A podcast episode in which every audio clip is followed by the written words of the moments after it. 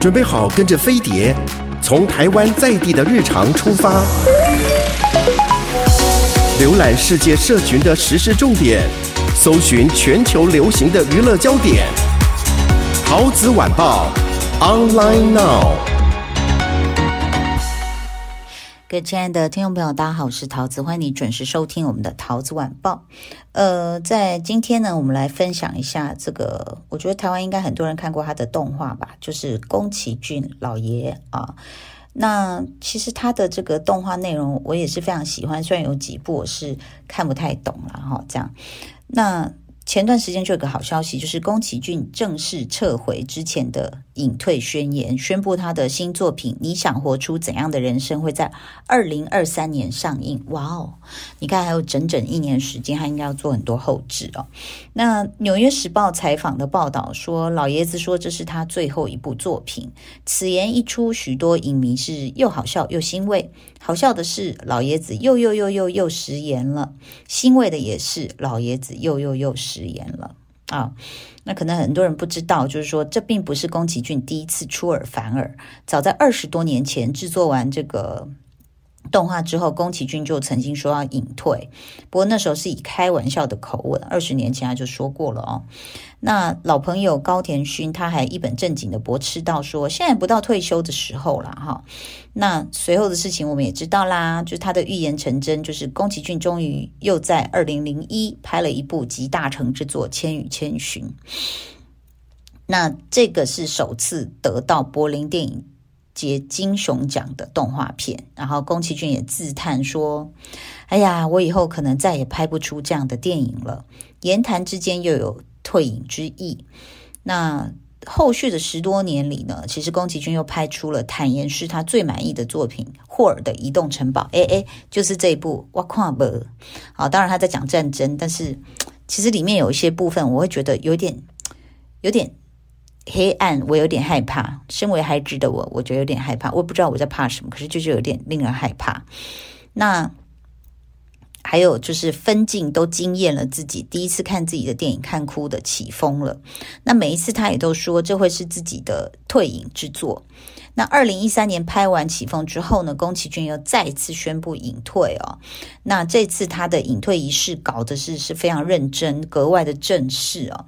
他还广邀媒体开了一个记者会，那个架势就是说，虽然知道我已经说过很多次我要退休了，但请相信我这次是真的。那后来我们也百分百确定那次也是假的。好，总而言之，宫崎骏就是似乎是在这个隐退跟复出之间反复的跳来跳去，乐此不疲。那因为这样子的一个宣言太过频繁了，导致影迷媒体常把他的隐退当成了复出前的一种常态。二零一七年呢，日本富士电视台呢，他们还引用了一张表，上面赫然列着宫崎骏的七进七出、不断隐退复出的罪状。那当然就是调侃他的一些玩笑话啦，但弄到电视台都信以为真。由此可见呢，这个宫崎骏的这个隐退又再复出的操作有多么的深入人心哦。那事实上呢，这个渐渐的我们有一种印象，就是反正他每次出一部这个长篇动画电影，就要明示或暗示退休一次这样子啊。那说说谎三连，宫崎骏要退休了，Michael Bay 不再拍变形金刚了，阿凡达明年上映了，这样子啊。那食言归食言，但是当然大家不会苛责，大家当然不希望他退休，对不对啊？呃，就是他的质量很好嘛，所以观众也容许他任性。然后呢，当然他每次说要退出，我觉得应该都是真心话，因为很累嘛，哈。那不然随口说一说就好，何必还要这边劳动大家，然后去搞记者会这样子？那他要隐退的原因其实很好 get 到，就是制作动画电影实在是太累了哈。现在已经是 CG 动画天下了嘛。那宫崎骏是极少数仍然坚持手绘的创作者哦。这个其实我自己在画图，就是有用手绘跟用所谓的这个软体在画。哎，你知道那方便程度差很多。你比如说，稍微你用水彩画或用什么油画，油画比较好覆盖。你用水彩画，你稍微画坏了，你知道那个就是坏了，因为那个颜色已经上去，或是线条不对，所以你就要重画。但是你用电脑画哦，其实就是只要 undo 上一步就好了。你画坏就就 undo 上一步，然后甚至瞬间可以把你本来画的是咖啡色、黄色，然后你一调它的那个色彩，什么饱和度什么的，它整个又变紫色、绿色。就是你可以画一幅，但是出产二四幅，很像普普艺术这样的东西。所以就是差很多啦。那它每秒有二十四幅，那每一幅都要人力手工去画画完成，所以工作量非常的大。所以为什么它每部手绘电影、动画电影都是花很长很长的时间？那最关键就是它事必躬亲的类型。那一般来说，导演什么都要懂，但不用什么都去做。那比如说，同为吉卜力工作室高田勋就是这样子。那在大方向跟关键的地方做出一些指导，那画画你就交给动画师去画就好了啊。可是我们的宫崎骏老爷子，他不是这样的风格，大到故事走向、人物哈、世界观的设定或关键情节的这个构思，小到审稿、修改原画的细节、上色，他全部都亲手上阵，他自己一个人当十个人用，所以也是。当然，你就可以想当然，他为什么这么甜？今天。所以在关于宫崎骏的这个纪录片当中呢，可以常常看到他望着画纸，双手抓头，一脸嫌弃的样子。说的最多的一句话呢，就是太麻烦了，太难了，不想干了，这样子。那除了你看到他去搔他的满头白发，当然就是可以体会到他创作时的痛苦跟抓狂。那他也是一个细节狂啊、哦，他就是人家说到了丧心病狂的地步哦。比如说波妞跟他的那个是给什么是给中介久别重逢相拥，因为抱得太紧，所以衣服呢就就鼓起来了，有那个气哦。然后千寻鞠躬的时候，长头发会甩起来挂在肩膀上，他肩膀上有个小乌鸦的嘴上。好像这样的小细节不胜枚举。最夸张的是一次是起风了，里面只有四秒的地震场面，花了十五个月来做。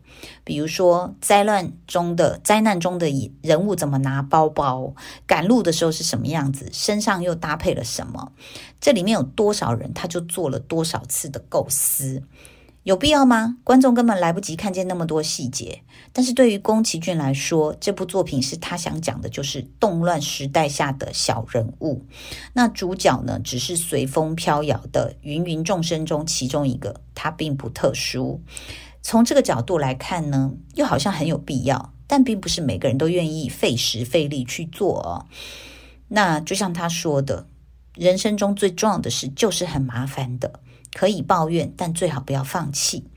这个就是像我之前讲到的，就是“卷”这个字哦，就是一直这个要求最好，然后就是把它做到最好。那当然也是很自我折磨，但是可能最后呈现的结果就是真的是让人无从挑剔，也有那么多感动人的这个动画哦。我在德州，你知道那停车场啊，这样子一下车，我就看到旁边的行道树。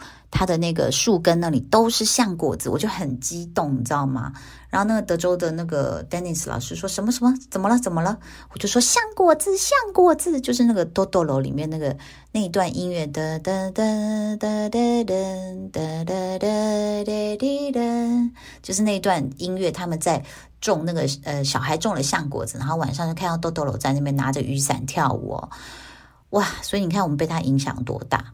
我老公跟女儿去溜冰的时候，我就自己带着电脑在那边画橡果子，就 非常非常开心，觉得哇，我居然可以看到捡到这么多橡果子这样。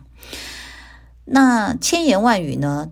我们知道宫崎骏他想退休是真的，只不过呢，每次食言又复出，工作到身心俱疲，还是想画画，也是真的。宫崎骏不像他的弟子安野秀明，安野秀明呢，他可以。十天半个月不上班，泰然自若。然后上班了，经常只是夹夹一双那个拖鞋，夹脚拖就来睡觉摸鱼。那宫崎骏就是不行，他就是闲不下来。好，诶，这听起来有没有很恐怖？就是师傅闲不下来，然后弟子在那里睡觉，什么世界？他就算是多次宣布要隐退，也表示不再制作动画长片。那像什么为博物馆展览画插画、做做小短片啦，然后为吉卜力其他的作品啊去这个出个意见啦，其实关于画画方面的工作，他基本上就没停下来过。就像他自己讲的，他说什么也不做的话太无聊了，就这么简单。所以真正意义上的退休是不存在的。我事实上觉得，像我们呃，我老公的时候，那个今晚住谁家的时候，就其实有讲到，他说。老婆，我们千万不能就是退休了，就是躺在那边追剧啊、吃喝啊这样。他说，我去访问好多那个就是务农的人，他们的身体都非常健康，因为每天都要出去劳动，然后就蹲在那个土田当中，然后就呃起立蹲下、起立蹲下，对肌肉是非常好的训练。那所以其实我觉得现代人也是因为可以活得更健康、更久哦，我觉得真的不要轻言退休哦。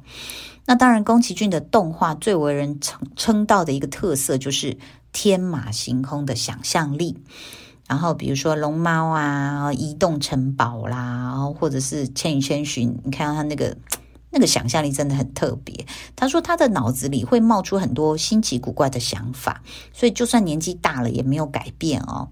那其实除了天分，他一定还是有一颗童心。比如说，他从他生活的点滴小事，我们可以。看出来哦，他会跟家里隐身的神灵打招呼，这样子，他会把摄影机放在汽车上，记录自己每天都看见但可能会忽略的风景。我觉得这一点就还蛮厉害的，因为有时候真的，我会鼓励小孩，就是说我们可以的话，比如说我们有像我们在 LA 就有做一些这个。呃，那个是去机场的那种巴士，我们就有坐，然后就会觉得说，诶，其实听听音乐也蛮好，看看窗外的风景也蛮好。然后他会把洋娃娃玩具放在窗口，想说如果经过的孩子看到这个洋娃娃，就会觉得很可爱，这样。所以他就是热爱生活、热爱生命、热爱自己工作，永葆童心，然后脑子里又是蛮有有满满的创意的人呢、哦。那对于导演来说，难的往往不是。找不到想拍的题材，但是对于宫崎骏这样的人来说，这个问题似乎并不存在哈。那我们刚刚讲的那个洋娃娃哦，不是那种，不是那种女生的那种洋娃娃，是咩，然后那个是像羊一样大小的 size，他就把两只羊放在窗口这样子哈，那让路过的人就会吓一大跳。那宫崎骏呢？他就是属于那种社会责任感特别强的艺术家，他总是有话想要说，希望借此劝诫人们变得更好，世界变得更好。然后，比如说像他的动画里面有那种保护环境啦、批判战争啦，或是保持善良的本心啊，就是他作品里面的主题哦。那戏外也是啊，他不只是用动画去影响别人，那戏外他也是去灾区给小孩签名，在公共场合呢，就是敦促这个安倍。曾承认对华发动侵略战争，呼吁日本政府要处理好慰安妇的问题，还要向韩国跟中国道歉谢罪。那日本有很多网友就因此骂他是卖国贼，但是他毫不在意啊，清者自清啊，啊，那。所以，只要他还是对这个世界怀有热情，对很多现象觉得我们还可以努力把它变得更好哦。那有主题想要呼吁的话，他的创作之路应该就不会停哦。那关于宫崎骏呢，有一个点很容易被人忽略哦，就是即便是让他声名大大噪的这个长片处女作《风之谷》上映时期，他也已经四十三岁了。虽然这个时候的他还能每天工作十八小时，每周只回家两次，但也实在说不上有多年轻了。再到更广为人知的《千与千寻》的时候，他已经六十岁了。六十岁，其实我想体力应该、专注力真的、眼力哦，可能都下降了。年轻小伙子可能都扛不住，更何况是已经年过半百的他哦。那因为他握笔的力力道严重下降，所以他就不得不选用更软的铅笔画画。你看这个人，他不会说我要停下来，或者是改用电脑画，他不要，他就是改用一个软一点的铅笔哦。那在早年的纪录片当中，他很少提到死亡，但是岁月这个渐渐的这个增加他的寿命的时候，有一次他在考驾照排队的时候，发现后面排的全是和他年纪差不多的老人家，就吓了一大跳哦。原来我已经这么老了吗？他苦笑着说。回家后，他就画下了这一群让他就是就是看得到的这些老人呢，是一个个都了无生趣。这样，他大概并不喜欢老去，甚至有点恐惧。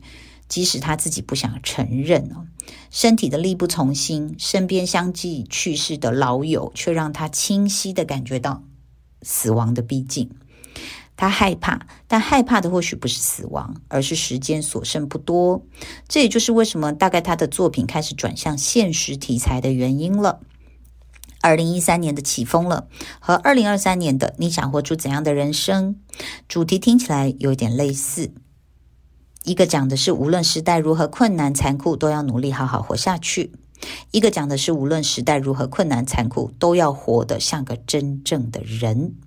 他开始更加直白的去思考“活着”这个主题。那对于如何回答新片片名提出的问题，宫崎骏坦言他自己也不知道。之所以拍这部电影，正是为了试图去寻找这个问题的答案。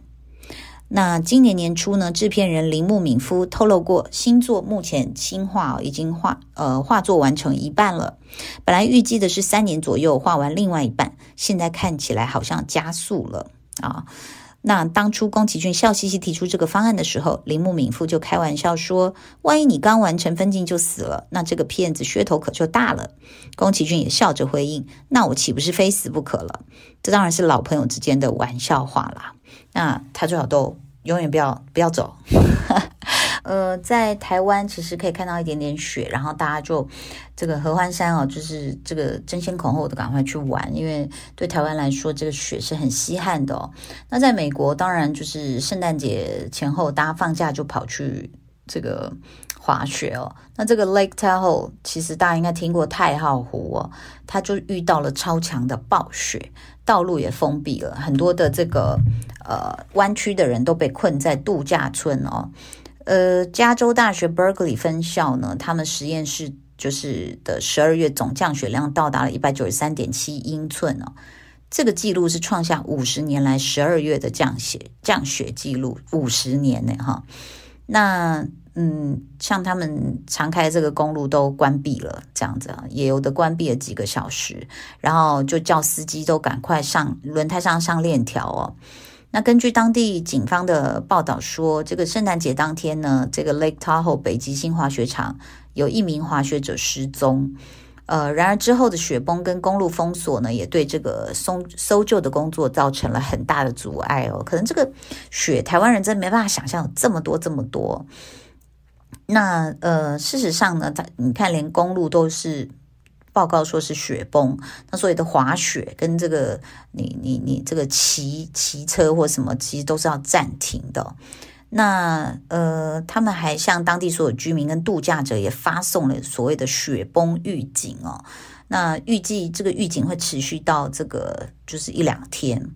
那很多人都没有办法，就是被困在度假村没办法回家，就只好多住几天这个 Airbnb 哦。然后在这个 Lake Tahoe 几十年的居民也说，从未见过这样的大的雪。然后呃，就是大家自己的车子整个都被冻住了，大概有两个车这么高。然后呢，这个呃，这场暴风雪的平均雪水量，我看了一个那个放快格的哦。大概到二十七英寸，相当于三四月降雪的平均雪水量的百分之六十。那这个这个画面，其实大家看了，我我觉得会有点惊悚，因为雪其实常年住在有下雪地方的人都知道，其实它会造成很多的灾难哦，就包括你要铲雪也是非常的辛苦。然后突然来的这个雪量，像我们曾经在北海道开过车，就是那个雪让视线非常的模糊，然后你什么都看不见，因为是白茫茫的。还好那时候就出现了两辆警车，就慢慢的开在我们前方，我们就看着它前面的灯，你才勉强知道路在哪里。这是非常危险的事情哦。那当然，这个像是地球的极端气候，我们问德州的朋友 Dennis 老师，他也说，像去年，呃，德州不是那个冰风暴嘛？他说为什么会这样啊？因为德州其实布满了电网，他们有自己的电力公司，所以他们其实电是充足的。但是为什么停电了呢？他说主要是因为这个电网没有防寒，所以电网就断了。那断了就没办法送电力，不是没有电了。所以为什么会这样？就极端气候，就像你看到加州的这种山火越烧越大，这非常恐怖。很多人就是家都被烧光，森林都烧干了，这样子哦，都是很多动物都逃不出来。所以这个极端气候确实是会改变，像是这这一周吧，你看到台湾的这个气候也是非常非常的冷，请大家还是要做好这个保暖的工作。然后我们透过 Cam 看我们家的小狗，就发现哦，我本来帮他买了一个那种充满长毛的那个。圆圆的这个坐垫，它死不用啊！就后来我们透过那个 cam 看，已经冷到我们家的柴犬已经直接睡到那个长毛毯的正中央，然后整只狗蜷缩在里面哦，真的是非常的冷哦。请你呢，这个要注意保暖，然后呢，希望你这个在岁末年终哦，这个一切顺心顺利，然后去参加活动的时候都记得这个保暖做好啊，戴帽、戴围巾、戴手套，OK，不要着凉喽。谢谢你收听。拜拜。